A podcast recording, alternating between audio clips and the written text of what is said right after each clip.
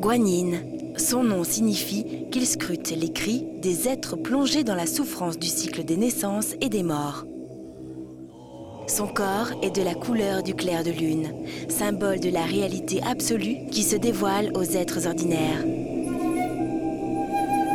Sa main gauche fait le geste de la réflexion. Comment aider autrui à se délivrer de l'illusion?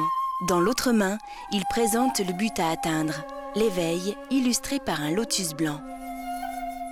Guanyin porte les ornements d'un prince.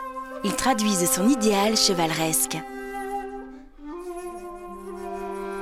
Sur sa tête apparaît son signe caractéristique, l'image du Bouddha. Lumière infinie, dont il est l'émanation en tant que manifestation de la compassion et de la sagesse de tous les Bouddhas.